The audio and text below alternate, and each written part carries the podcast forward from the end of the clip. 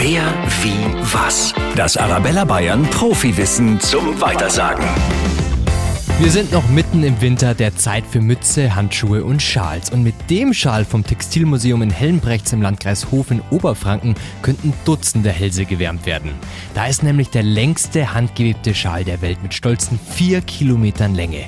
Seit 25 Jahren kann jeder Besucher des Museums an dem weiterweben, was bislang schon über 20.000 Menschen gemacht haben.